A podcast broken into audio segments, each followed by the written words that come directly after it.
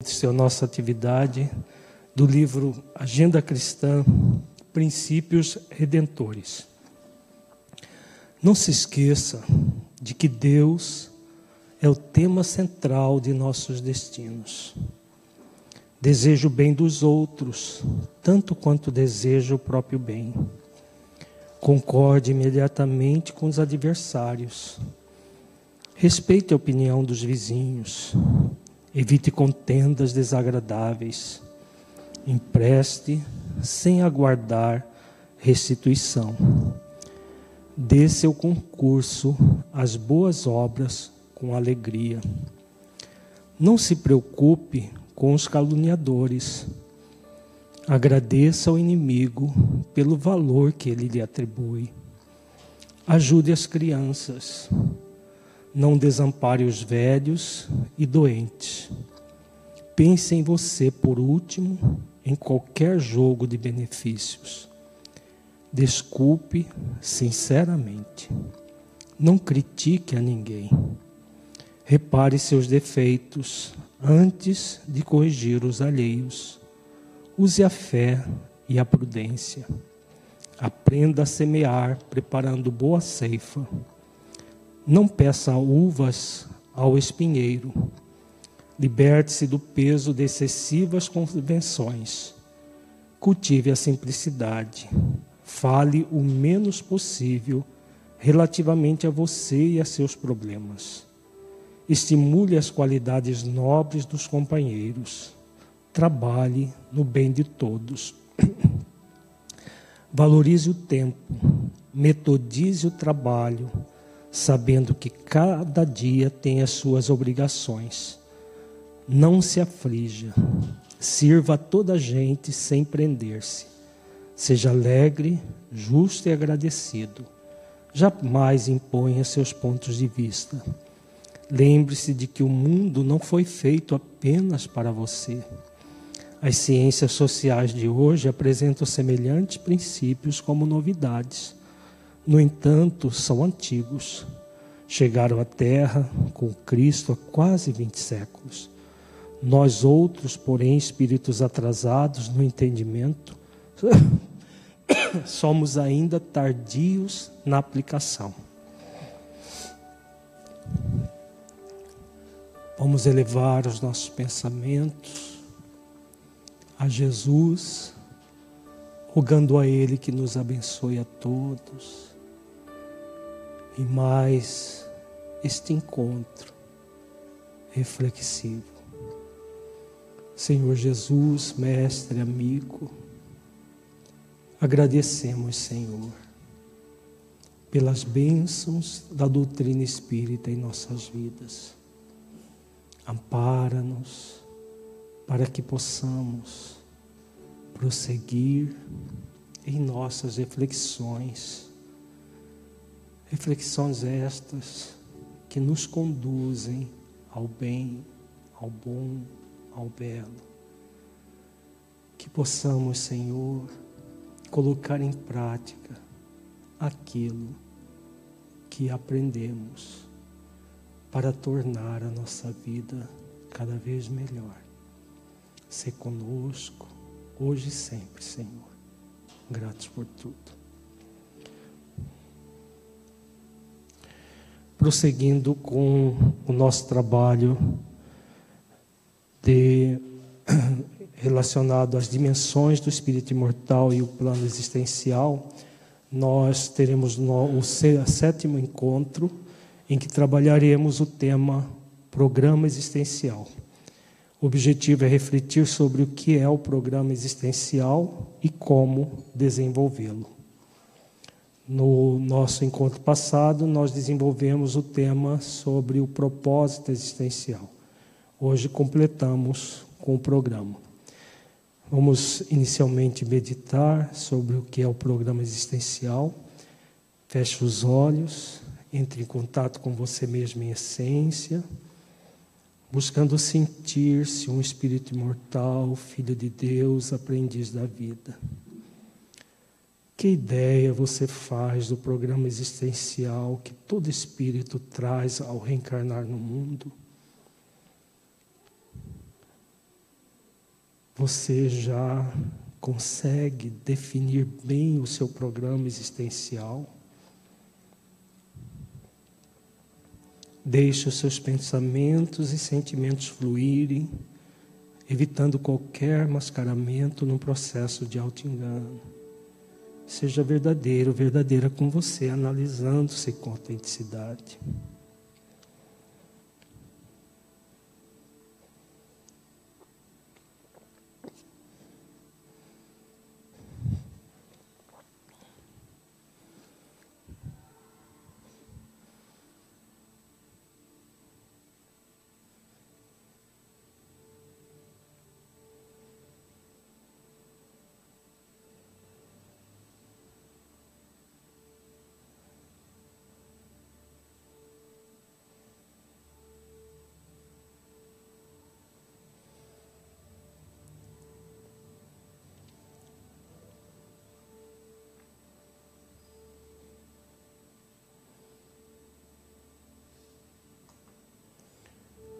Gradualmente vamos voltando ao estado de vigília para a reflexão doutrinária. Inicialmente, nós vamos estudar o propósito existencial com base em uma parábola do Evangelho de Jesus, a parábola dos talentos, que foi anotada por Mateus no capítulo 25, versículos 14 a 30. No nosso encontro passado, nós estudamos uma outra parábola do Evangelho de Jesus, que é a parábola do, da ovelha desgarrada, que trata do propósito existencial. Esta trata especificamente do, do programa existencial. Nós vamos ler toda a parábola, depois vamos voltar versículo por versículo para entender bem a parábola dentro desse contexto que estamos trabalhando.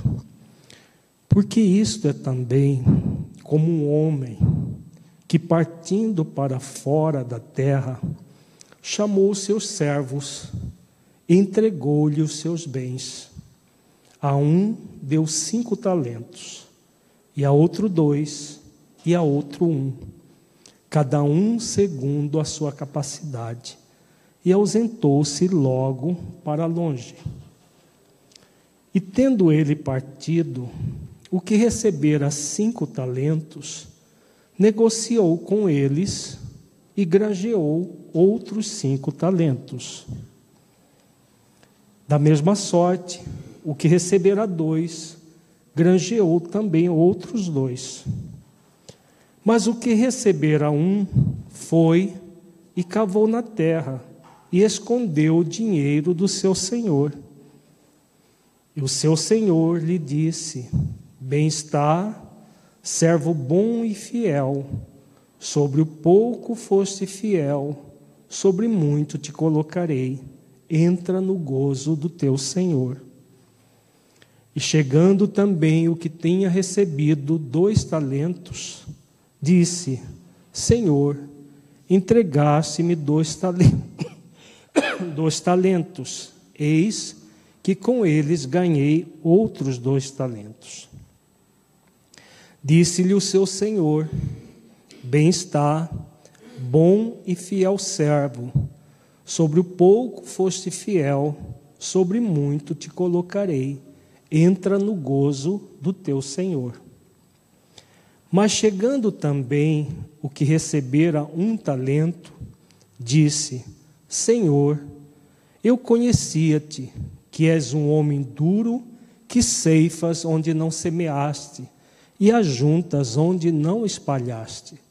E atemorizado escondi na terra o teu talento, aqui tens o que é teu. Respondendo, porém, o seu senhor, disse-lhe: Mal e negligente servo, sabes que ceifo onde não semeei e ajunto onde não espalhei. Devias então ter dado meu dinheiro aos banqueiros, e quando eu viesse, receberia o que é meu com juros. Tira-lhe, pois, o talento e dai-o ao que tem os dez talentos. Porque a qualquer que tiver, será dado, e terá em abundância mas o que não tiver, até o que tem, ser-lhe-á tirado. Lançai, pois, o servo inútil nas trevas exteriores. Ali haverá pranto e ranger de dentes. É essa a parábola dos talentos. Vamos agora estudar versículo a versículo para entender em profundidade o significado dela. Então, nós vemos que Jesus coloca uma história que muito significativa e como toda toda parábola ele utiliza de determinados símbolos que devem ser decodificados especificamente para aquela parábola. Na parábola da ovelha desgarrada, o homem tinha um sentido. Aqui nesta parábola, o homem tem outro sentido. Que sentido seria esse? É o primeiro símbolo que Jesus usa, porque isso é também como um homem que partindo para fora da terra. Que homem é esse? E simboliza algo. Que seria esse homem? Nesta parábola, o homem simboliza Deus.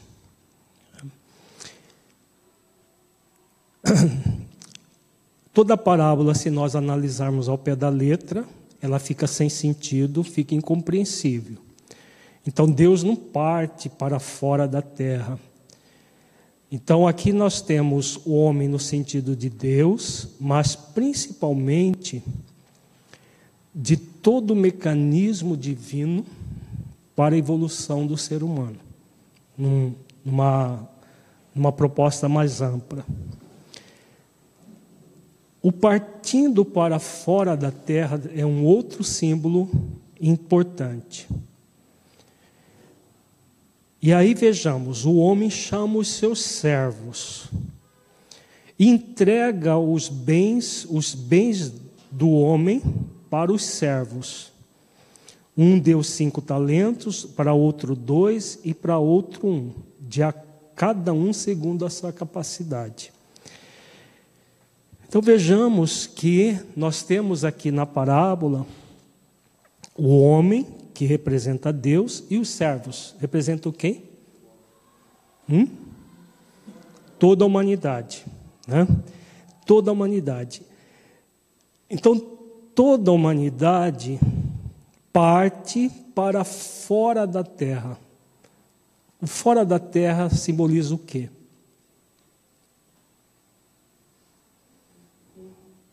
Hum? Não, não é o esforço. O corpo, como assim o corpo? O corpo ou um processo ligado ao corpo? Representa aqui a reencarnação. Tá? É o processo em que o espírito, antes na dimensão espiritual, como nós vimos o caso da Leonarda. Lembra do caso da Leonarda que nós vimos no nosso encontro passado? A Leonarda estava na dimensão espiritual. A Lucinda, a mentora dela, analisando todas as necessidades da Leonarda, propõe para a Leonarda um processo reencarnatório, para que ela desenvolvesse a paciência. Naquele, naquele conto, nós trabalhamos o propósito existencial de Leonardo, que era desenvolver a paciência. Mas o propósito é realizado no programa reencarnatório. Então foi feito todo um programa reencarnatório e Leonardo reencarnou. Nós vimos isso no nosso encontro passado. Reencarnou e a prova maior dela era as várias dificuldades na família que era que tinha a ver com o programa para que ela desenvolvesse o propósito de trabalhar a paciência. Então, o processo de partir para fora da terra simboliza a reencarnação. Nós estávamos no mundo espiritual e foi feita uma programação. Essa programação, como que ela ocorre? Jesus dá a dica aqui. Qual é a dica que Jesus coloca na parábola em respeito, a respeito da programação? Tem a ver com o quê? Vejamos que o homem entrega os bens. Que bens são esses? Hum? As virtudes, Deus vai entregar para nós virtudes? Todos os recursos que nós vamos utilizar na reencarnação. São nossos ou são divinos? Desde o corpo que nós utilizamos, o corpo não é nosso. O corpo, quem nos criou o nosso corpo, aliás, tudo que é criado no universo, foi Deus que criou. Né? Então, os bens divinos é todos os recursos. O ar que nós estamos respirando é nosso? Não, né? Até hoje não inventaram imposto para respirar, né? Porque quem sabe de um dia ainda vai ter imposto para respirar, mas o ar que nós respiramos, nós não fabricamos, há todo um processo contínuo de produção do ar, do, do, do, principalmente do oxigênio no ar, e que nós recebemos de graça. São os bens que nos são oferecidos para que nós possamos evoluir. O planeta que nós estamos inseridos nele, nós criamos ou nós recebemos como um bem divino de graça? Todos os recursos. Então, todos os recursos são bens divinos que nós vamos ser usufrutuários. Mas vai chegar um dia que nós vamos prestar conta desses bens. Na parábola fica muito claro isso. E os bens nós recebemos é, de que forma? Como que acontece o programa reencarnatório? Todos vão receber a mesma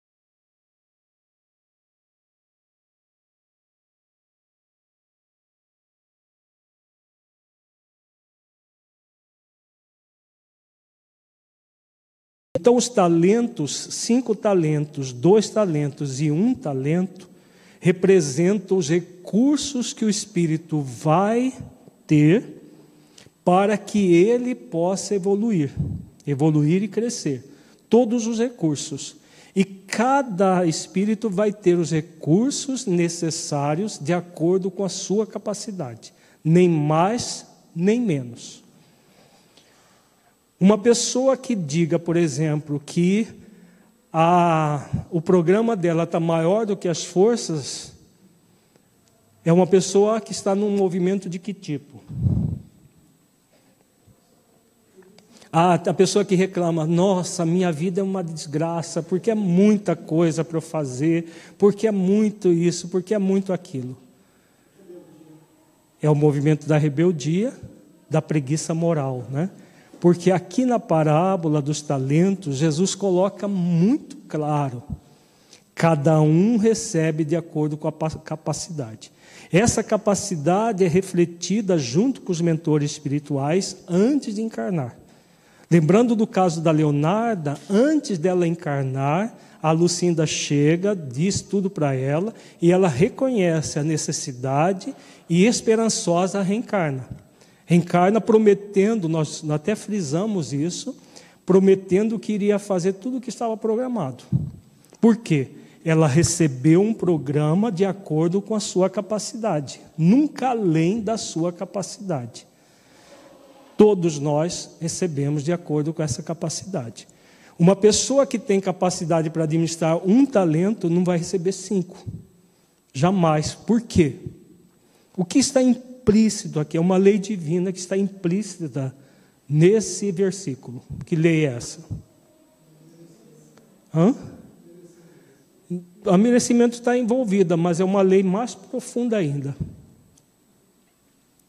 Lei de amor, justiça e caridade. Deus é justo. Ele nunca vai dar para nós algo maior do que as nossas forças, porque aí seria uma injustiça divina. Então é de acordo com as nossas possibilidades e capacidade de administração. Então, quando nós estamos reencarnando, e a partir do, do, do, nos próximos encontros, nós vamos trabalhar vários exemplos de programas existenciais, de propósitos existenciais, em que as pessoas agiram com preguiça, como o, o servo que enterra o talento, e outros que agiram de acordo com a consciência, que é o servo diligente. Então, mas cada um de nós vai fazer o programa que dá conta de realizar, nunca além das possibilidades de realização. E aí Jesus diz: E tendo ele partido, o que recebera cinco talentos, negociou com eles e granjeou outros cinco talentos. Como agiu esse servo? Ele foi um servo diligente, não é? Ele foi um servo com capacidade de é, administrar e administrou como deveria. Recebeu cinco e conseguiu outros cinco talentos com os recursos que ele obteve. Saindo do símbolo, vindo para a realidade, como que André Luiz chama esse tipo de espírito? O completista. No livro Missionários da Luz, nós vamos ver esse conceito mais tarde. Ele fala do completista. O completista é aquele que vem com uma quantidade de talentos e administra bem e dobra os talentos. Realizou, realiza tudo o que estava previsto no seu programa, de acordo com aquilo que foi é, que foi programado. Da mesma sorte, o que recebera dois granjeou também outros dois. Então, o que recebeu dois, dobrou também a, a meta dele de administrar. Mas o que recebera um foi e cavou na terra e escondeu o dinheiro do seu senhor. O que fez esse servo? com o programa existencial dele. Ele ficou praticamente sem fazer. Por que, que ele escondeu o dinheiro do Senhor em vez de administrar o dinheiro do Senhor? O que faltou nele que teve nos outros dois? Coragem, determinação, né? todo o movimento de esforço que ele não se dispôs devido à preguiça que ele manteve. E o seu senhor lhe disse: Acho que alguma coisa está errada aqui, peraí.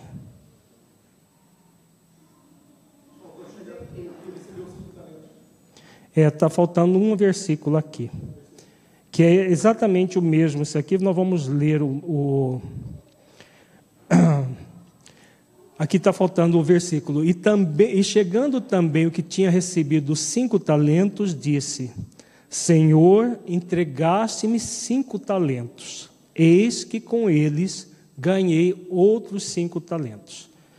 Tá? Então, esse foi o momento em que os servos ah, foram prestar contas. Que, que momento é esse que o servo presta conta ao Senhor?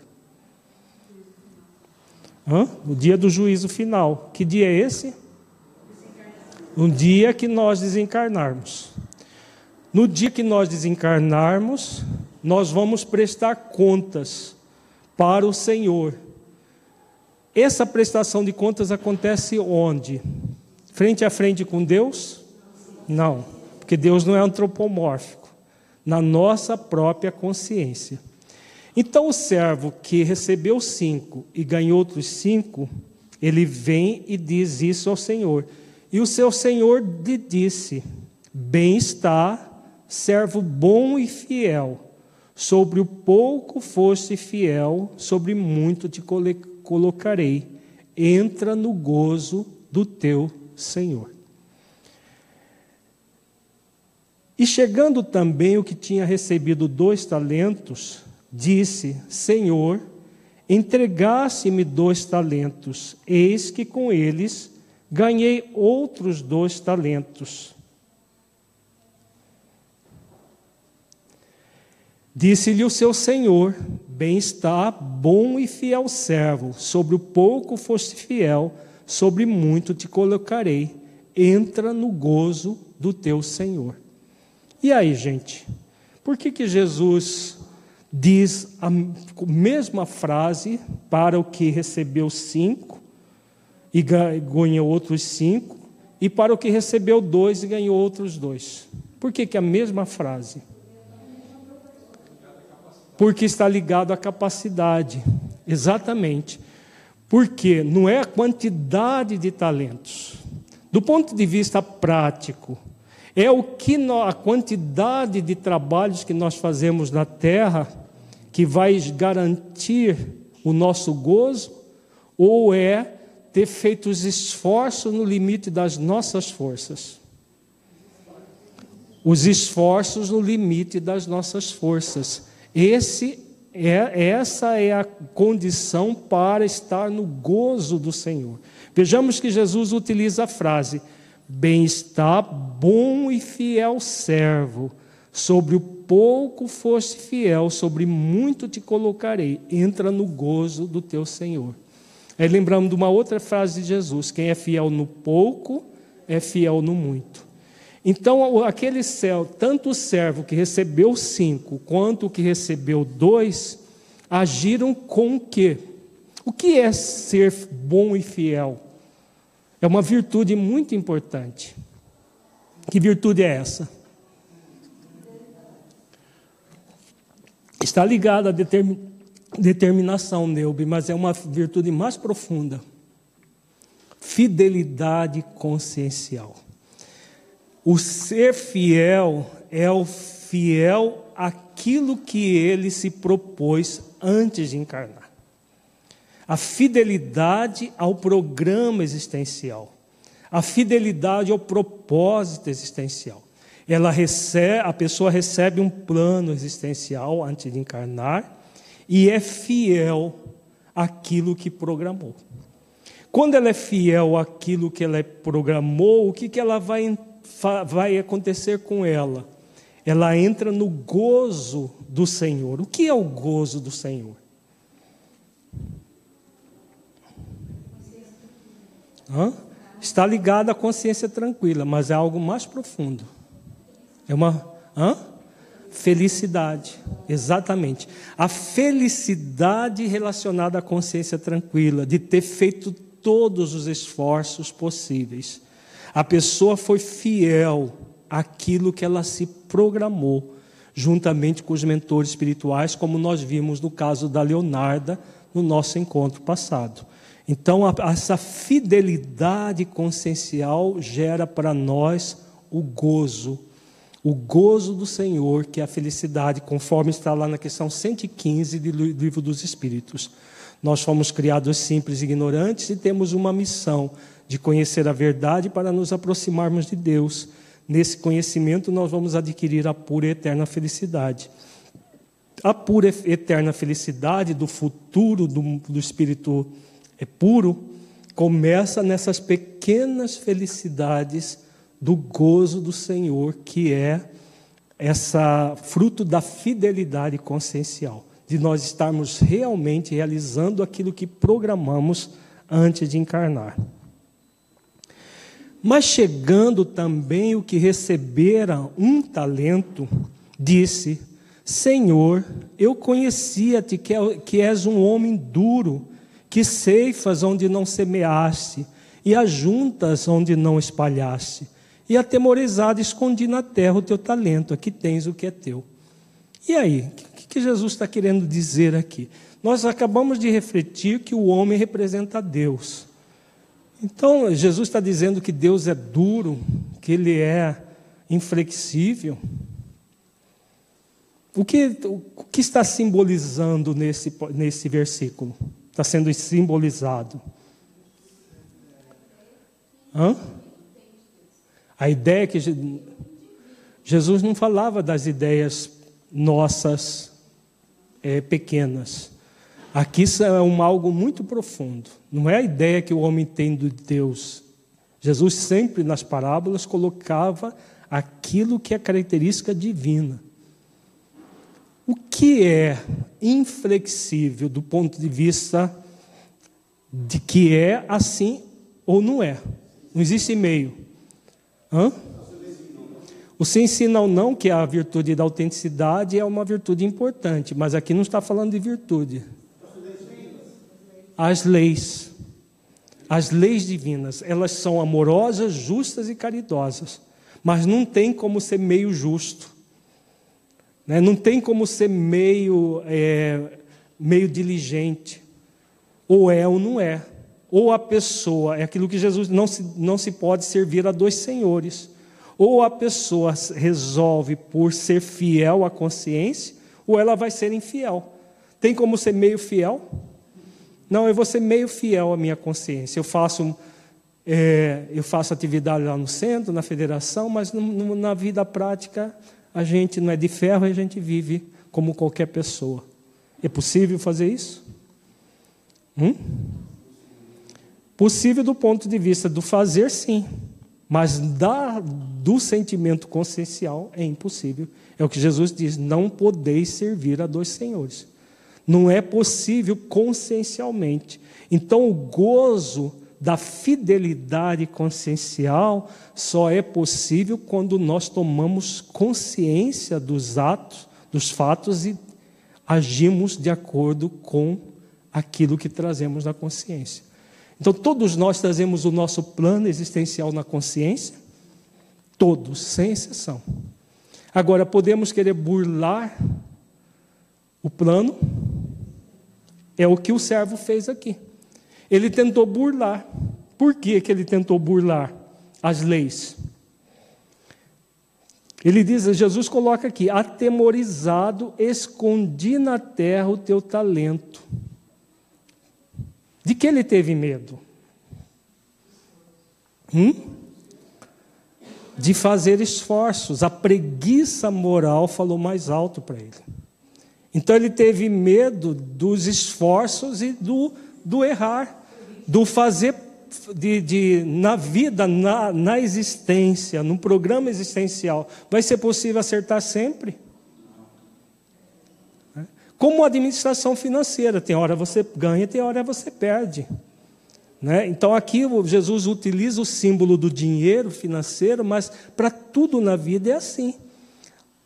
E é, você vai como uma pessoa que já tem capacidade, mas que ainda não tem plena capacidade de administrar, mas já possui uma possibilidade, e vai experimentar.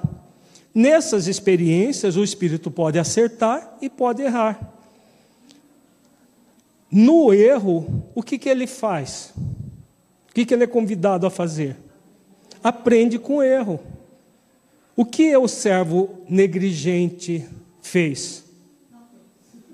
Ele teve medo de errar, medo de passar pelas experiências e por isso enterrou o talento.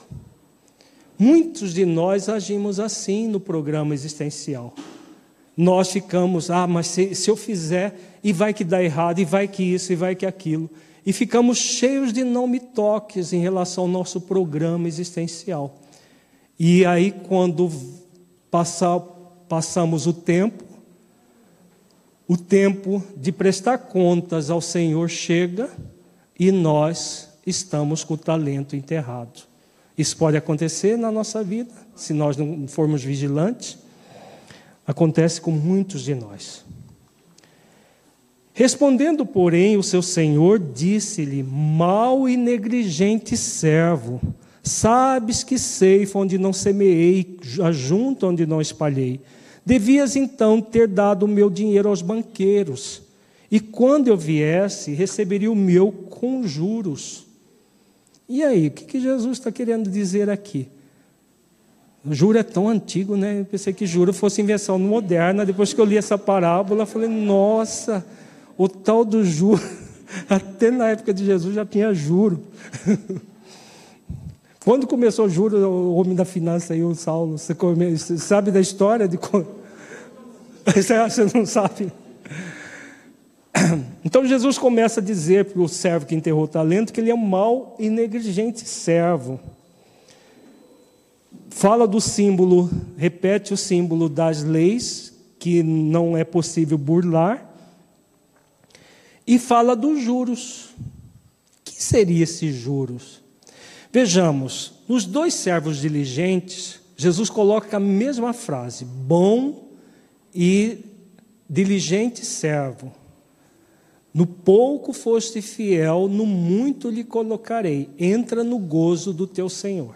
Tanto para o que é, recebeu cinco e granjeou outros cinco, quanto o que recebeu dois e ganhou outros dois. Receber, Jesus coloca mesma, o mesmo gozo, o mesmo, os mesmos benefícios. Por quê? Porque ele é fruto da fidelidade consciencial. Esse servo que era para devolver dois talentos e pegou o talento e escondeu, devolveu um que ele já ele tinha recebido como empréstimo e simplesmente devolveu, Jesus fala de juros. O que seria esse juros? Vamos refletir juntos. Ele deveria ter devolvido dois, com base na história dos outros dois servos, que receberam cinco, devolveu dez, o que recebeu dois devolveu quatro. Tá. Ele deveria ter recebido, devolvido dois. Mas como ele enterrou, Jesus fala que ele, o homem eh, que é o Senhor, né, diz para ele que ele deveria ter dado juros. Nós vimos até agora que o plano existencial ele é composto de duas questões básicas: propósito que está ligado à prática, à prática das leis divinas e o desenvolvimento das virtudes, especialmente a virtude do propósito, como nós vimos no, no nosso encontro passado, que é uma ou duas virtudes, às vezes é três, e outras virtudes satélites. Isso é o, é o propósito existencial.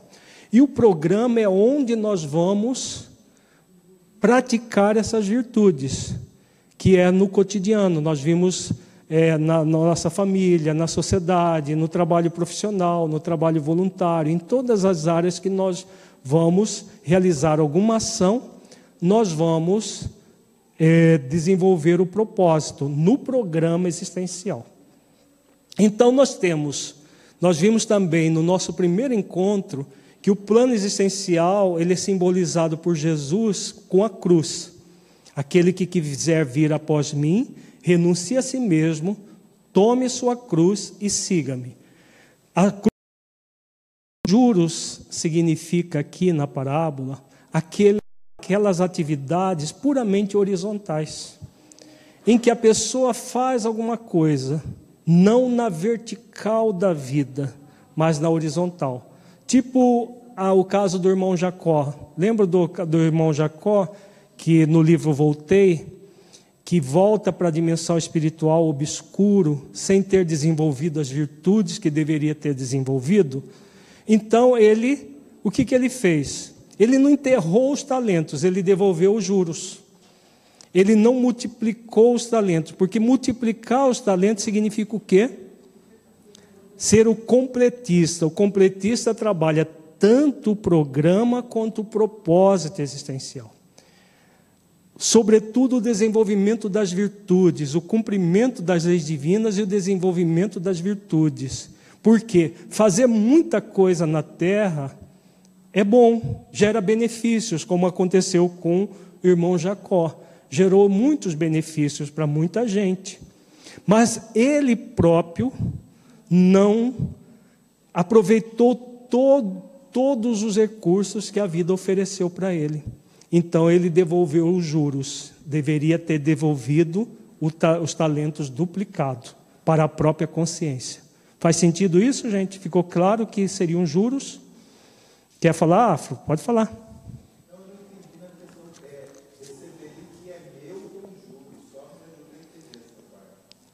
Ah, o que receberia o que é meu com juros é aquilo que nós falamos inicialmente, você não estava aqui ainda. É, tudo que nós temos não é nosso, é de Deus emprestado para nós. Jesus coloca isso no primeiro versículo é, da parábola. Tudo que nós vamos usufruir na terra é de Deus, para que nós usufruamos o quê? Para que serve os bens de Deus? Desde o corpo que nós usamos até os recursos financeiros que cada um recebe de acordo com a capacidade. Para que serve? Só o, propó o propósito, o plano, propósito e programa. É para que nós desenvolvamos as virtudes do espírito imortal que somos. Se a pessoa não desenvolve as virtudes, o que ela está devolvendo ao Senhor? E o devolução ao Senhor é o quê? Também nós já refletimos isso. É um processo que acontece na consciência do Espírito. Então, como é um processo que, a, que acontece na consciência do Espírito, essa devolução não é devolução para Deus, porque Deus não precisa de nenhum bem. O bem é para, é para as suas criaturas, todos os bens divinos. Mas é para que as suas criaturas façam o que com esses bens?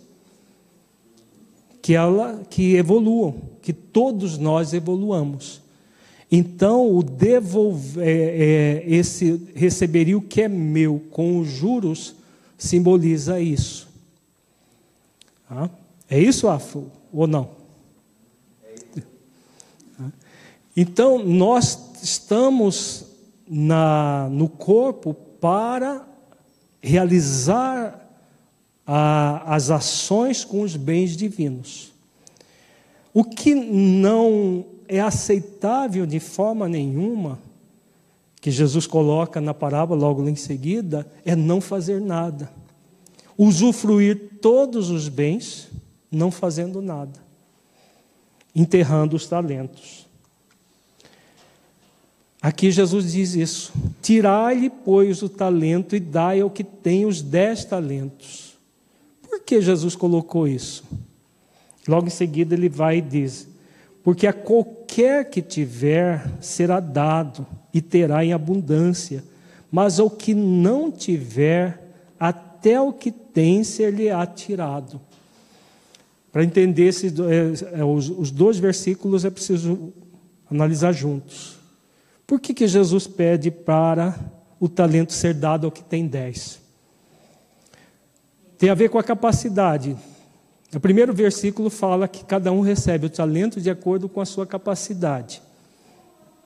A capacidade daquele que recebeu cinco e administrou bem e conseguiu outros cinco, e agora tinha dez vai passar a administrar 11.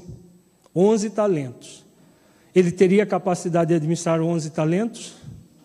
Já que ele administrou bem 5 e agora vai ter 10 para uma próxima existência e vai ter um a mais? Sim, porque um a mais não vai fazer muita diferença para ele administrar. Agora, do ponto de vista prático, o que significa isso? Nós, temos, nós vivemos numa sociedade em que todos, com raras exceções, daqui a pouco nós vamos ver as exceções que o mentor Honório coloca, que é as reencarnações compulsórias, todos renascem com o objetivo de cumprir o plano existencial, propósito e programa. O que, que acontece com aqueles que se recusam a cumprir os seus, o seu propósito e o seu programa? Hum? O que, que acontece com eles do ponto de vista social, da sociedade como um todo? Criam dificuldades, eles. Mas a sociedade como um todo perece por isso?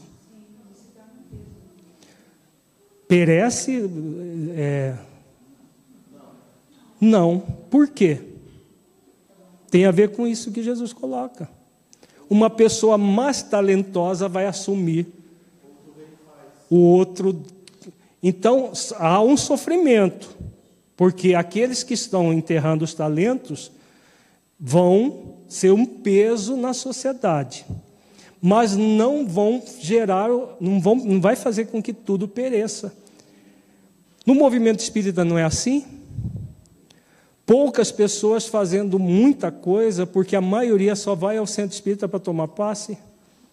Será que todas essas pessoas que frequentam o centro espírita só para tomar passe não tem programa existencial para fazer?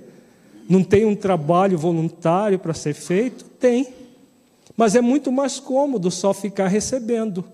Então, aquela pessoa que está administrando, às vezes, 10 talentos, não administra só 10, administra 12, 13. Por quê? Ele está administrando aquele que o, o que está sendo enterrado pelo, pelo outro. Isso não é, acontece só no centro espírita, acontece na sociedade como um todo. Por, é, pessoas assumem o, o compromisso de outras porque muita gente tem enterrado os seus talentos. É o que Jesus coloca aqui: tirar-lhe, pois, o talento e dar o que tem os dez talentos. A pessoa que faz isso, ela faz isso por egoísmo ou por, ao contrário, por altruísmo? Assumindo o compromisso que não é seu, mas que, pelas forças das circunstâncias, ela acaba assumindo. Hã? Por altruísmo. Né? Não é porque ela quer trabalhar muito em detrimento do outro, é porque o outro está de braço cruzado, aí alguém vai acabar trabalhando muito mais, porque existe muita gente de braços cruzados. E aí Jesus diz aqui: porque qualquer que tiver será dado. O que, que a pessoa tem que vai ser dado e terá em abundância? Mas ao que não tiver, até o que tem ser-lhe-á tirado. Não é estranho isso aqui do ponto de vista ao pé da letra? Muito estranho, né? Se a pessoa não tem, como que vai ser tirado o que ela não tem? E, e parece injusto, mas não tem nada de injusto. E, na, e não é estranho. O que, que nós temos e que será dado e terá em abundância? Hã? As virtudes que vão gerar o quê? Nós já vimos agora há pouco. É a fidelidade à própria consciência para cumprir o plano existencial e o gozo do Senhor. Jesus coloca na frase: bom e diligente servo, no pouco foste fiel, no muito te colocarei. Então, quanto mais talentos nós administrarmos, mais nós vamos sentir o gozo da fidelidade à nossa consciência. Então, ninguém tira isso. No encontro terapêutico de Jesus com Maria e Marta, quando Jesus fala para Marta que Maria escolheu a, maior, a melhor parte, que não lhe seria tirada, o que, que ele estava falando? Do gozo consciencial, desse gozo da fidelidade à consciência de estar usufruindo dos bens da vida com fidelidade consciencial. Enquanto que Marta estava preocupada com as coisas puramente circunstanciais, desconectada das questões existenciais da vida. Fala lá.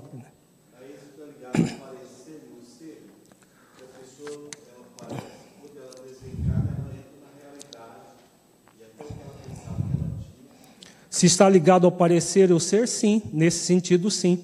Por quê? É a segunda parte do versículo. Mas é o que não tiver, até o que tem lhe ser-lhe-á tirado.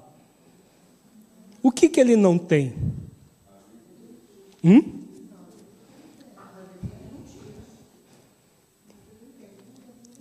O que, que ele não tem?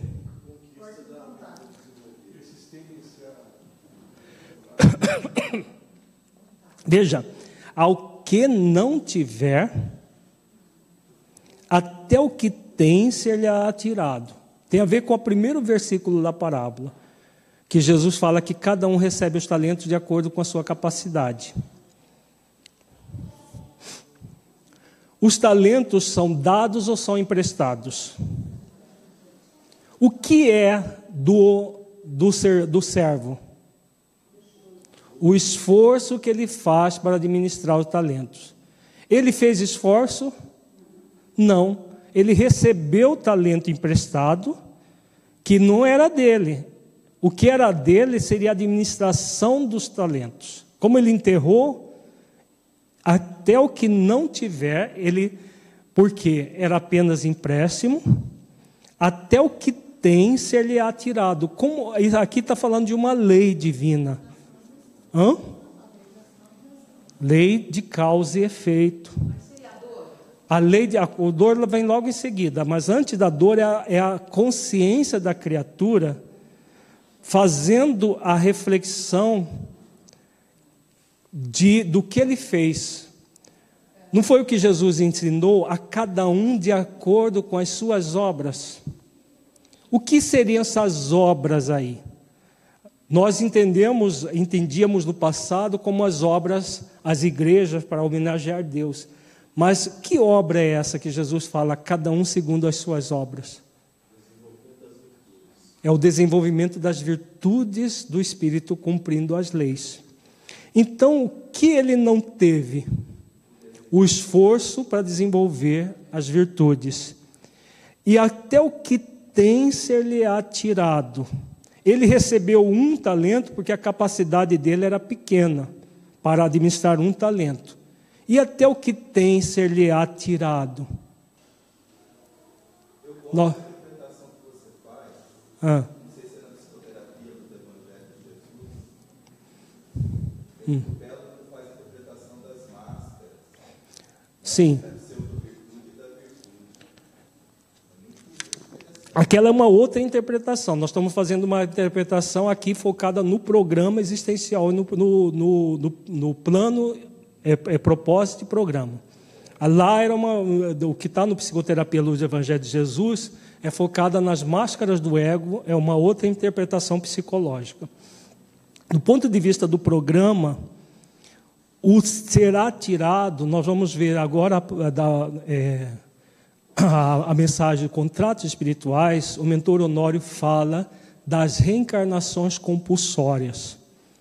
Vejamos que esse servo recebeu apenas um talento, e nem esse um ele, ele ele é, administrou bem. Então, o que, que acontece? Numa próxima existência, até aquele um talento, pessoas. Você pode, numa outra existência, nascer cega de nascença, para você aprender a valorizar o dom da vista, seu e dos outros? Isso, aquilo que você pensava que tinha, porque era apenas um bem divino oferecido para você, porque você não conquistou isso, vai ser empréstimo, o próprio corpo é empréstimo, vai ser tirado da pessoa. A pessoa que, por exemplo, utilizou da sua inteligência para conquistar é, recursos financeiros, surrupiando da sociedade, por exemplo, como a gente vê diariamente aí na mídia, o que está acontecendo? A pessoa está, aquilo é dela, Daqui a pouco ela desencarna, ela morre, né? Porque nem sempre vai desencarnar no dia que morre, e nada é dela. Tudo foi empréstimo. Só que ela usou de falcatruas para conseguir aquilo. Numa próxima existência, ela pode nascer numa situação de miséria econômica muito grave. Então, aquilo que ela pensava que tinha, até o que tem, se lhe é tirado.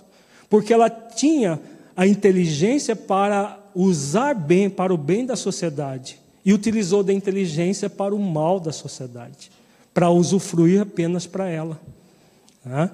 Então vejamos, é assim que funciona a vida, é a lei de causa e efeito, não é uma punição, mas é uma adequação, que Jesus coloca logo em seguida aqui, ó, é uma adequação da, do servo inútil para que ele aprenda a ser útil.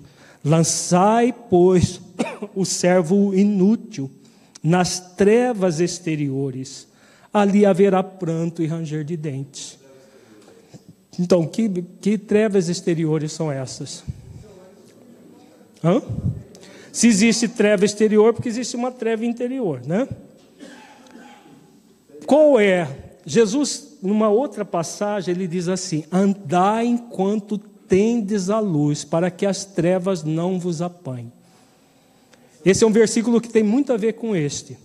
Vejamos: andai enquanto tendes a luz, para que as trevas não vos apanhem. Quando nós estamos encarnados no corpo, qual é o grande objetivo da vida no corpo? Não é fazer luz? Qual era a grande queixa do irmão Jacó no livro Voltei? A ausência da luz. O perispírito dele era opaco, completamente opaco. Por quê?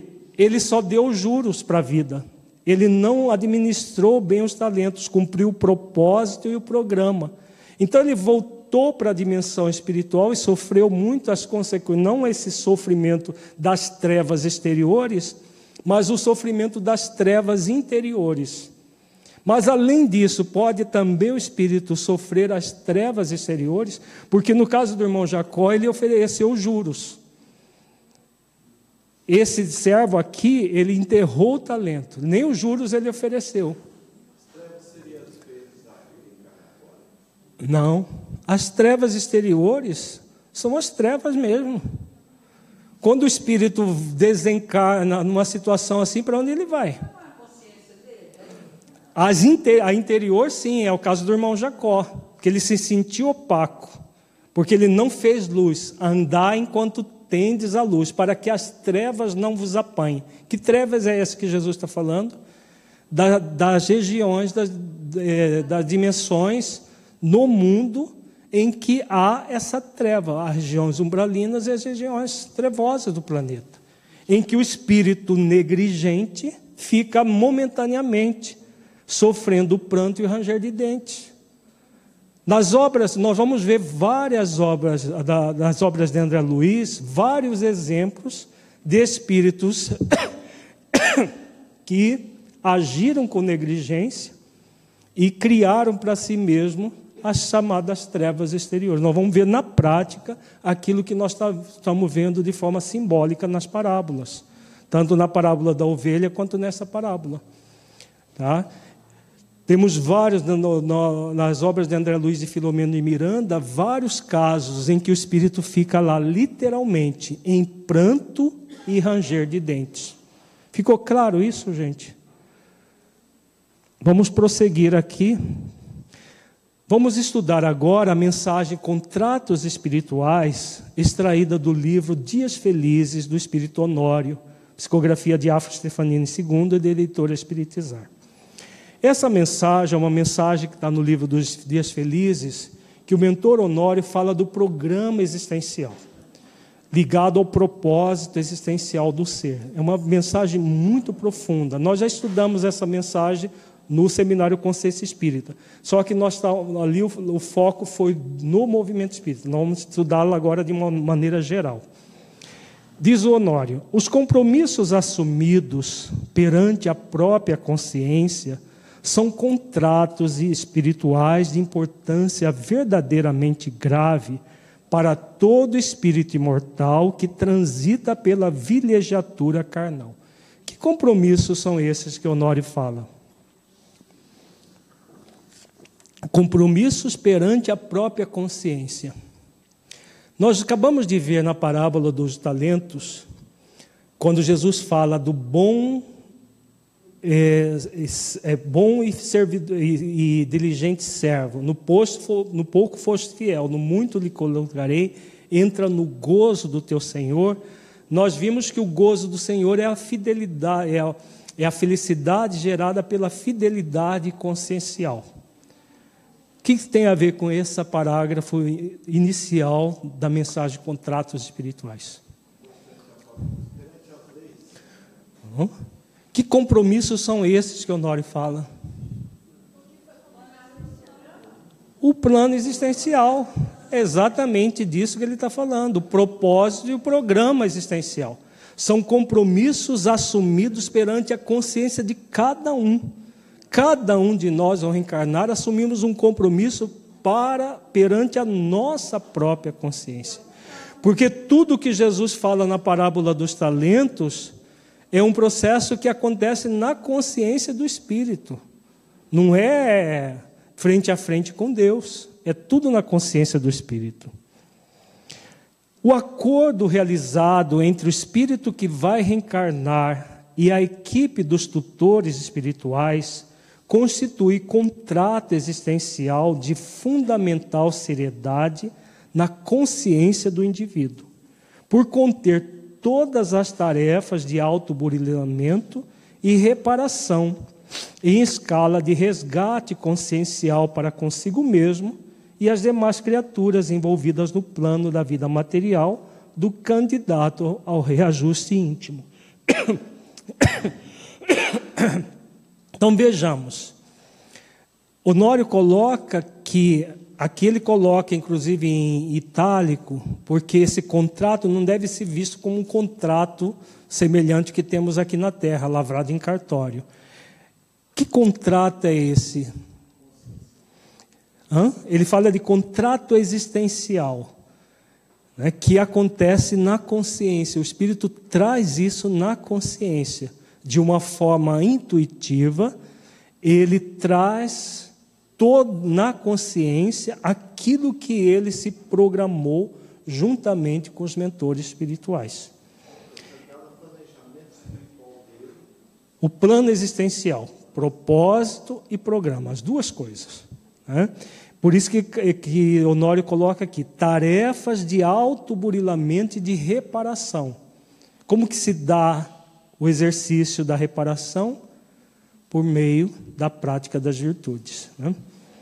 E aí ele vai gerar um resgate consciencial para consigo mesmo e para as demais criaturas. Então, tudo que diz respeito ao nosso propósito e ao nosso programa existenciais.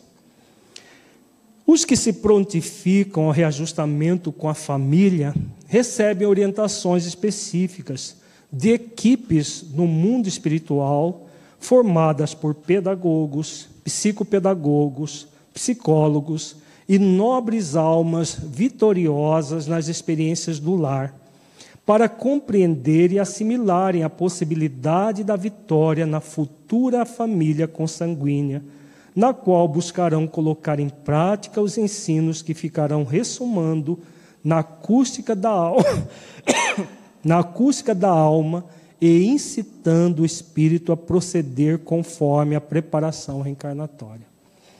Então vejamos.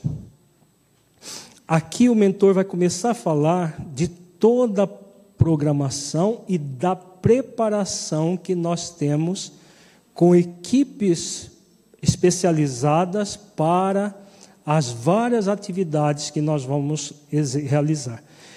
Essa mensagem é muito significativa, mas ela é, uma, ela é uma mensagem generalista. Cada espírito vai receber uma programação e espíritos ligados à sua programação. No livro eh, Tormentos da Obsessão tem o caso do senhor Evaldo, nós já citamos aqui, que recebeu durante 10 anos estudos sobre ética. Fez estudos sobre ética, de a pessoa estudar 10 anos só um tema ética, porque a grande dificuldade dele era com as questões éticas.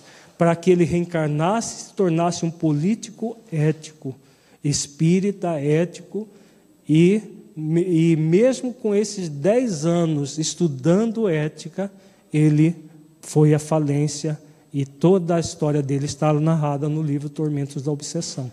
Então o espírito vai receber, no caso, pessoas com dificuldades na família vão receber é, as orientações de, de, espíritos vitoriosos na vida familiar e espíritos especialistas em trabalhos com essa questão familiar. Fala, Jéssica.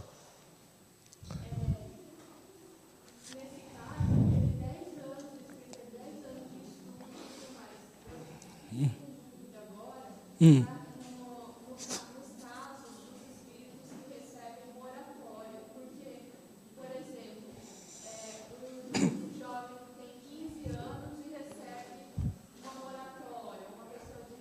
Oh.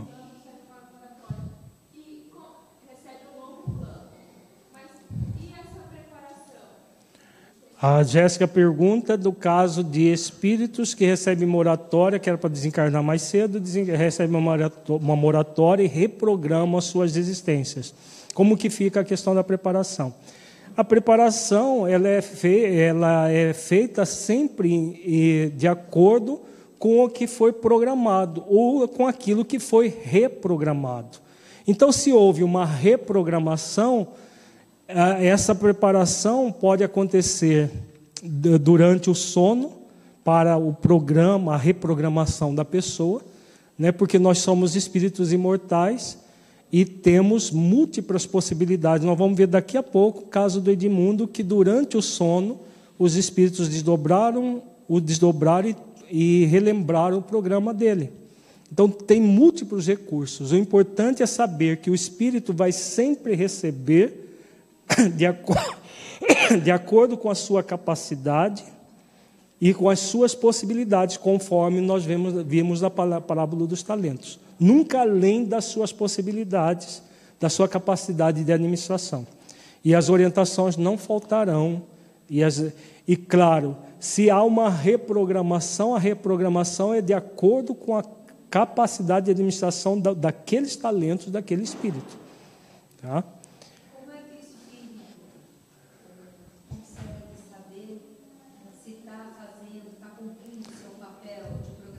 Nós vamos ver daqui a pouco. O mentor Honório dá a dica nessa mensagem mesmo. Vamos ver daqui a pouco isso. Agora veja a importância dos profissionais aí da espiritualidade trabalhar no indivíduo no processo reencarnatório. É. São especialistas na área, né? não são profissionais porque não existe trabalho profissional no mundo espiritual. Mas eles são especialistas que às vezes são até formadores dos especialistas que nós temos no mundo físico. Porque o mundo espiritual é o mundo das causas.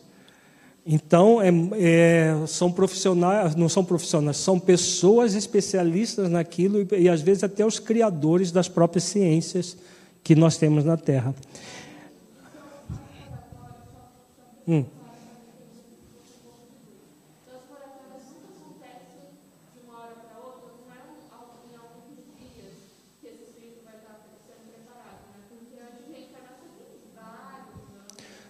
É, no, a, viu, Jéssica? A Jéssica pergunta mais uma vez sobre moratórias. Existem vários tipos de moratórias.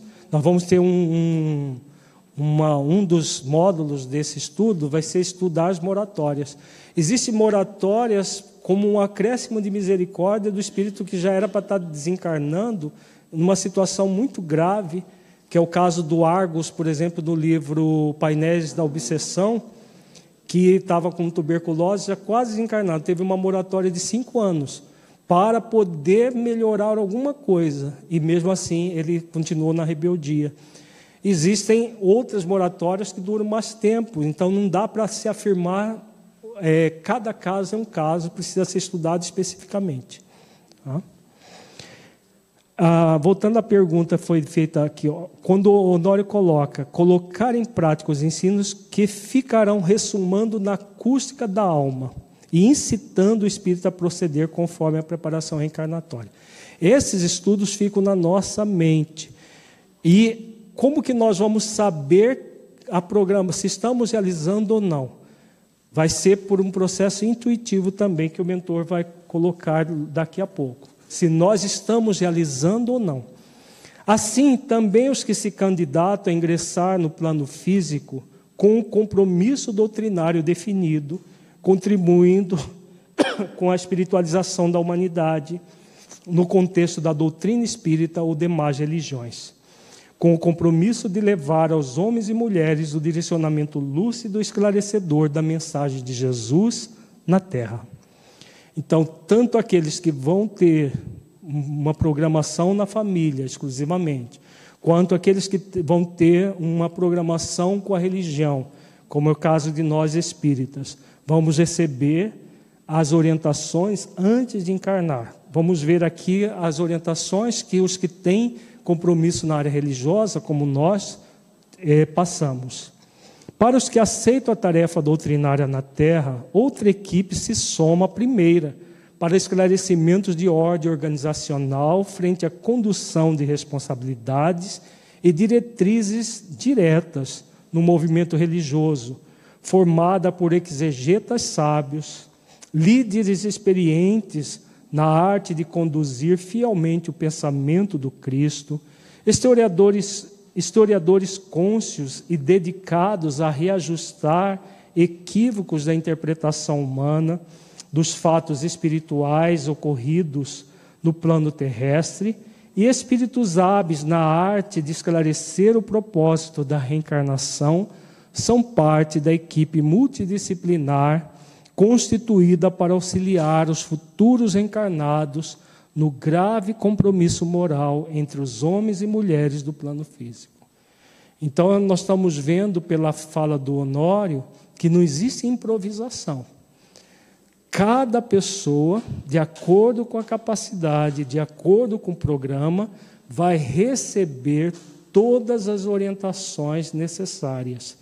É, aqui ele coloca vários, é, essa equipe multidisciplinar para orientar as pessoas com a, proposta na religião, como nós, no nosso caso, no movimento espírita.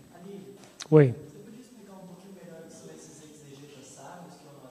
Exegetas é aqueles. O Honório é um exegeta sábio, aquele que faz exegese do Evangelho de Jesus. Tá? Ele é um deles. Exegese é exatamente a interpretação do, das, dos ensinamentos de Jesus. Essas, esses ensinamentos que nós estamos tendo nas parábolas, a visão consciencial, é tudo o Honório que tem nos, ou, no início intuído, depois colocado de forma bem direta como interpretar. Né? Então, como fazer a exegese do Evangelho de Jesus. Sim, sábio, né? É o exegeta sábio, aquele que faz a exegese é, buscando cada vez mais a profundidade dos ensinamentos do Cristo. Esses indivíduos, com compromisso doutrinário definido, estão entre os muitos que, já ingressados na fileira da religião em épocas transatas, se equivocaram gravemente uns ou colaboraram vivamente outros, sendo a segunda opção uma quantidade bem modesta ainda. E aí, qual que é a nossa equipe? é? Que não precisa nem perguntar, né? Nós estamos muito mais daqueles que se equivocaram gravemente do que aqueles que colaboraram vivamente. Quem sabe a partir desta existência nós começamos a colaborar vivamente. Para os indivíduos endividados na consciência com a tarefa doutrinária, o investimento realizado pelos tutores da vida maior é bem específico quanto aos compromissos de ordem moral para com a religião em que atuarão na terra, esclarecendo com profundidade o significado das passagens bíblicas e outras denominações do pensamento religioso. Entendeu, Tiago? Aqui é exatamente o exegeta, aquele que faz é, esse trabalho de esclarecer com profundidade o significado das, das passagens bíblicas, especialmente do Evangelho de Jesus. Organiza os espíritos superiores as reuniões coletivas em profícuos congressos tanto quanto as sessões terapêuticas particulares, para que o candidato ao labor doutrinário na Terra possa transmutar as faixas mais vivazes do conflito traumático que ainda guarde na alma como efeito dos equívocos cometidos ou das atrocidades que sofreu em nome da religião. Então, nós estamos vendo aqui que até terapia se nós precisarmos, nós vamos ter, antes de encarnar, para trabalhar traumas, tanto de traumas que nós adquirimos como perseguidores em nome do Cristo, quando, quanto sendo perseguidos em nome do Cristo, para que nós trabalhemos melhor a religião.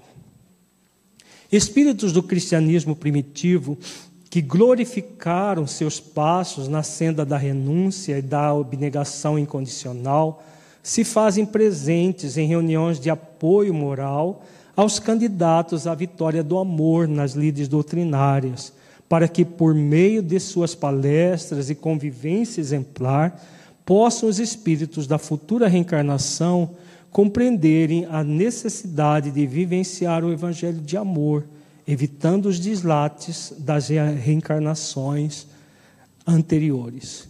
Então, aqui Honório fala dos espíritos do cristianismo primitivo, aqueles que foram fiéis a Jesus desde o princípio. Eles vêm, orientam, oferecem palestras, oferecem apoio moral para aqueles que vão encarnar em tarefas da religião. Não apenas na doutrina espírita, mas em todas as religiões sérias. Quem imagine que a preparação para a vida no corpo seja expressão simplória, na qual existe apenas a proposta do espírito que reencarnará e o apoio dos mentores responsáveis, ainda não aquilatou a profundidade de um programa reencarnatório, que envolve vários departamentos do mundo espiritual, a fim de preparar muito bem o espírito errante em seu progresso integral. E aí, o que, que o Honório também aqui ele coloca de uma forma muito clara, né? Uma programação reencarnatória é algo muito profundo para nós chegarmos aqui e enterrarmos os talentos. É algo muito bem programado, é, que envolve vários departamentos. Nós vamos ver no livro Missionários da Luz detalhes dessa programação, como que ela acontece, desde a forma do, do, do, do corpo físico, que é modelado de acordo com a necessidade do espírito, todos os recursos que a vida vai nos oferecer como empréstimo para que administremos bem os talentos. Matriculado na programação reencarnatória, o espírito possui uma rotina de estudo e trabalho fundamental para o fortalecimento de seus propósitos, sedimentando ao máximo os ensinos recebidos na própria alma e buscando cultivar os sentimentos nobres, pois sabe que as influências da matéria e a lei do esquecimento são desafios a superar com dedicado esforço, já que tudo de bom que colocará em prática na terra será resultado de suas escolhas lucidamente aceitas antes do renascimento. Então veja esse parágrafo aqui é muito importante. Então, o espírito matriculou na programação reencarnatória. Né? Ele é, começou a fazer toda a preparação para reencarnar ele entra, na, como diz Honório, numa rotina de estudo e trabalho, fundamental para o fortalecimento de seus propósitos. E aí, o que vai acontecer? Quando nós, a parábola dos talentos mostra muito claro. Nós estávamos lá na dimensão espiritual, fizemos a programação com plena é, domínio de quem nós somos, espíritos imortais, e aí reencarnamos. Quando reencarnamos, o que significa o ausentar-se momentaneamente? É uma lei, está aqui no, no texto. A lei do esquecimento. Então o espírito vai ter um grande desafio. Ele se programa, traz programa, esse programa na própria consciência, mas ele tem um desafio a superar. Por quê? A lei do esquecimento é para que o espírito possa, durante a existência, trabalhar efetivamente conforme o programa que ele traz na sua consciência. Como diz o mentor aqui, tudo de bom que colocará em prática na terra será resultado de suas escolhas lucidamente aceitas antes do renascimento. Então ele, ele cria, como nós vimos no nosso primeiro encontro, cria um determinismo. Ele se determina a realizar determinadas ações. Quando ele está no mundo, a lei do esquecimento para que nós que é uma lei para nos proteger de nós mesmos, porque ficar é, encarnado lembrando de todo o nosso passado seria impossível a vida. Intuitivamente nós trazemos, como nós já vimos aqui, todas as a, a, aquilo que é necessário para colocar em prática aquilo que programamos e aí renascemos. Renascemos para colocar tudo isso em prática. Compreende-se dessa forma o ensino ínclito dos espíritos luminares Allan Kardec, quando exprime sobre a responsabilidade do espírito que escolheu as próprias provas pelas quais deveria passar na terra exercendo o livre-arbítrio, por ser também coautor com Deus das provas que passará quando reencarnar. Então, aquilo que no livro dos Espíritos fala, que quando nós encarnamos, nós procedemos às escolhas das provas, que é exatamente o programa existencial e o propósito, as provas que iremos passar aqui na Terra. É claro que nós não fazemos essas escolhas sozinhos. São os espíritos superiores a nós que vão direcionar as escolhas as nossas escolhas de acordo com as nossas necessidades, conforme nós vimos o caso da Leonarda no nosso encontro passado. A escolha das provações pelas quais o espírito irá passar nessa experiência física é resultante da delicada preparação espiritual reencarnatória, com investimentos graves, profundos e detalhadamente organizados para a grande viagem existencial rumo à sua vitória em nova personalidade. Belíssimo, né, esse parágrafo. Então o espírito ele reencarna sabendo de todas as suas necessidades e ele reencarna para a vitória. Ninguém reencarna para o fracasso. Nós vimos o caso da Leonarda prometendo fazer tudo aquilo que ela se programou juntamente com a mentora Lucinda. E quando chegou aqui, ela enterrou todos os talentos, enterrou todas as possibilidades e, apesar de ter sofrido muito, reprovou-se na prova. Então nós vamos passar por esse, como diz Honório, investimentos graves, profundos e detalhadamente organizados para a grande viagem existencial.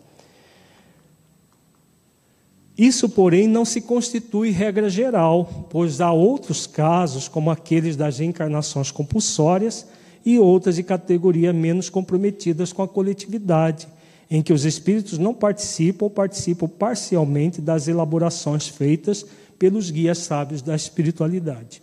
Então, aqui o Honório fala da, das encarnações compulsórias né? e das mais simples. Nós vamos ver detalhes também, exemplos desse tipo de reencarnação.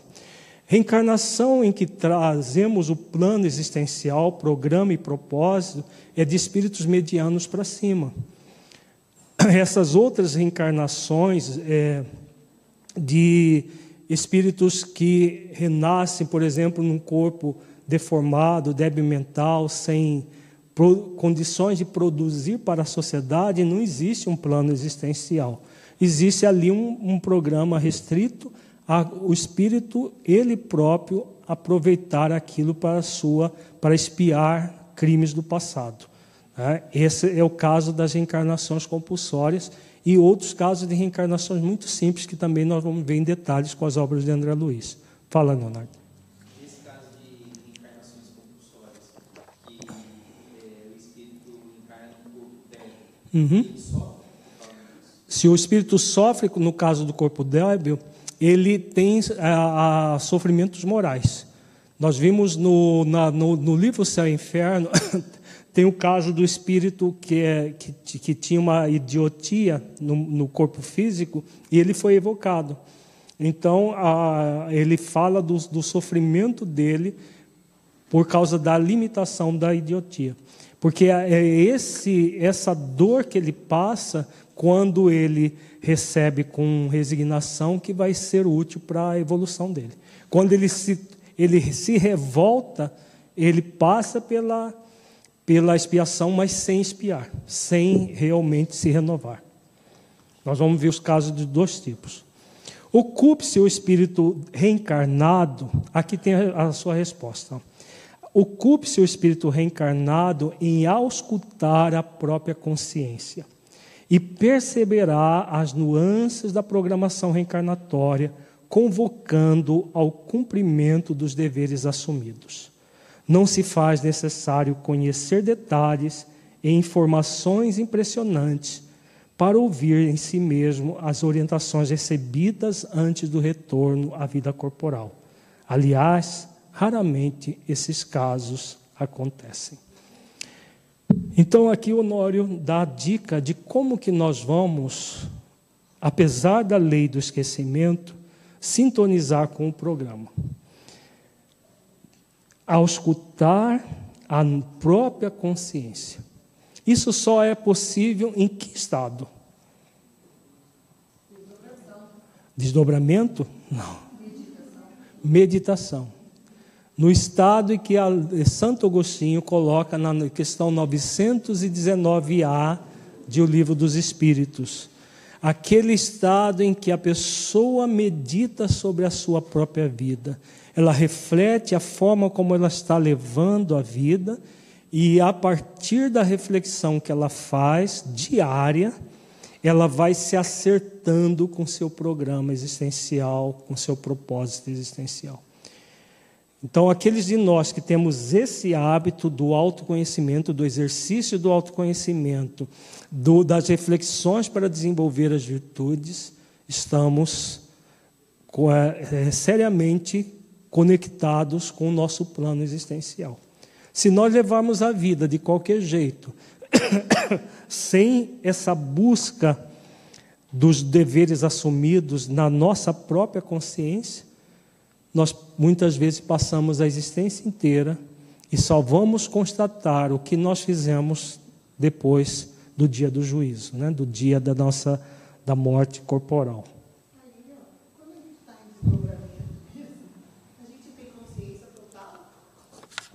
Se como quando nós estamos em desdobramento temos consciência total, nem sempre. Depende da evolução do espírito.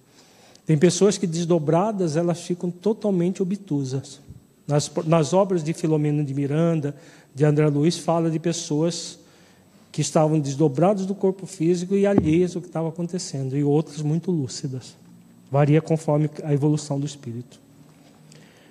É valioso para o espírito que ele encontre em si mesmo os vícios mais arraigados e qualidades mais naturais e desenvolvidas para que descubra o que deve fazer por si mesmo no cumprimento do propósito espiritual. Então aqui ele continua falando o que nós, o que nós somos convidados a fazer. Nesse movimento de buscar na consciência o programa, o nosso plano existencial, propósito programa, nós vamos perceber quais são os nossos vícios mais arraigados. Porque é aquilo que nós vimos no propósito. Você percebendo o seu vício, seu vício mais arraigado, ou os vícios mais arraigados, você tem as virtudes do propósito para transmutar aqueles vícios.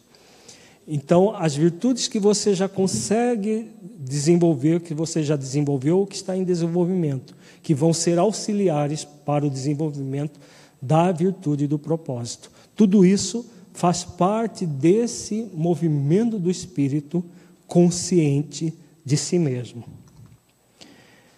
Compreendendo a fragilidade da alma humana e sua tendência para desvirtuar os compromissos espirituais na alma, Jesus exclama na pergunta registrada em Marcos, capítulo 9: Ó oh, incrédulos, até quando estarei convosco? Para que a coletividade saiba para sempre que, em matéria de evolução moral, não basta apenas que queiramos a presença de Jesus nos auxiliando mas, sobretudo, que nos mantenhamos com a responsabilidade de fazer tudo o que for necessário para fixarmos o compromisso com a consciência, sentindo a sua mensagem no âmago do coração. Belíssimo, né?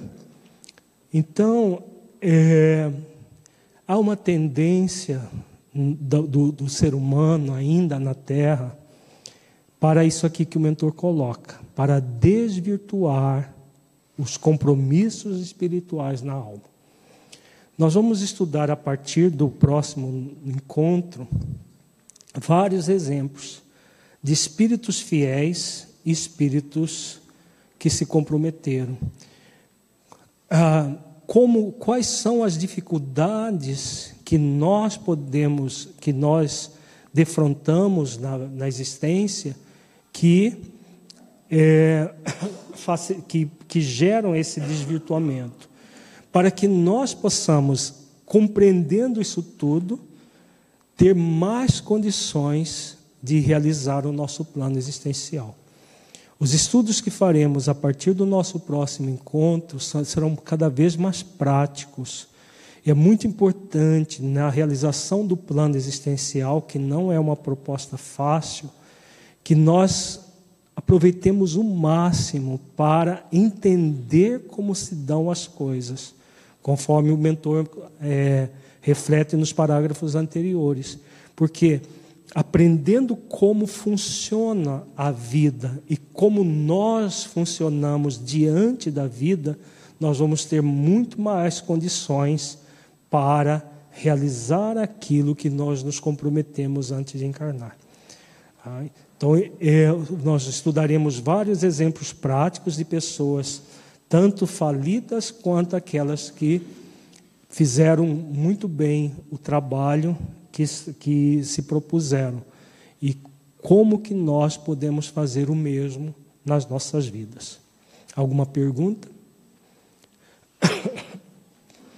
Então vamos fazer a nossa reflexão final, uma avaliação reflexiva. Feche os olhos, entre em contato com você mesmo em essência, buscando sentir o conteúdo estudado neste encontro. Do conteúdo, o que você entendeu que se aplique à sua vida?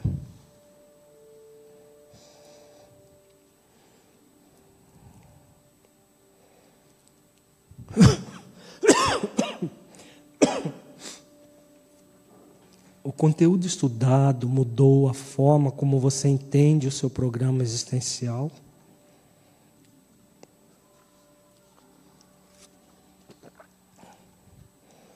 Em caso positivo, que mudança foi essa?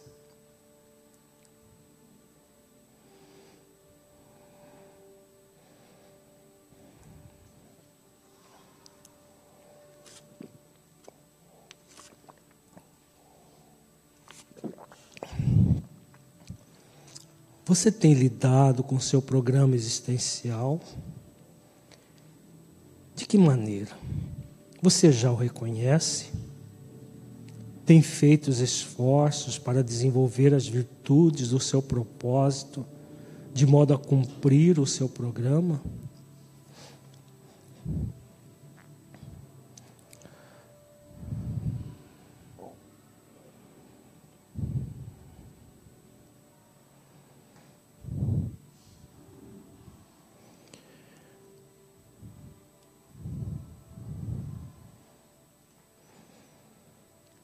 Como você tem feito as escolhas em sua vida?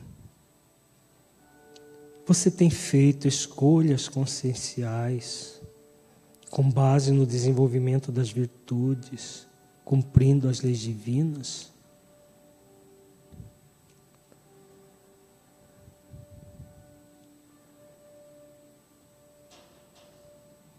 Como essas escolhas têm repercutido em seu plano existencial?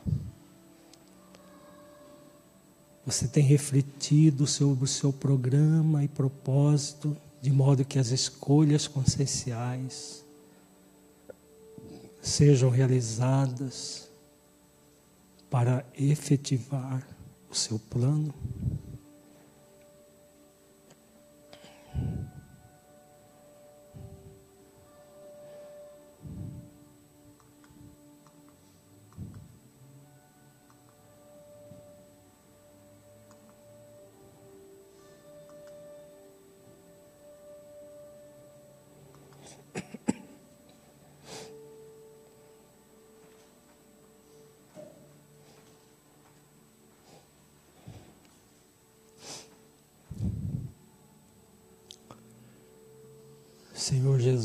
Mestre, amigo, agradecemos, Senhor, pelas bênçãos da doutrina espírita, que nos oferece os recursos para entender o sentido da vida, para entender que nós trazemos um plano existencial em nossas consciências, para realizá-lo a contento enquanto estamos no mundo físico. Gratidão, Senhor, por nos proporcionar esses espíritos superiores que nos ensinam tudo isso para que nós possamos ter mais êxito em nossas vidas, caso nos disponhamos a seguir as suas orientações. Ampara-nos para que possamos ter as forças necessárias de seguir essas orientações.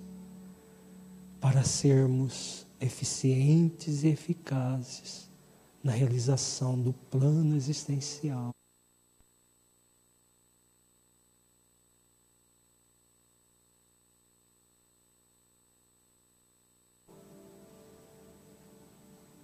E possamos entrar no gozo do Senhor.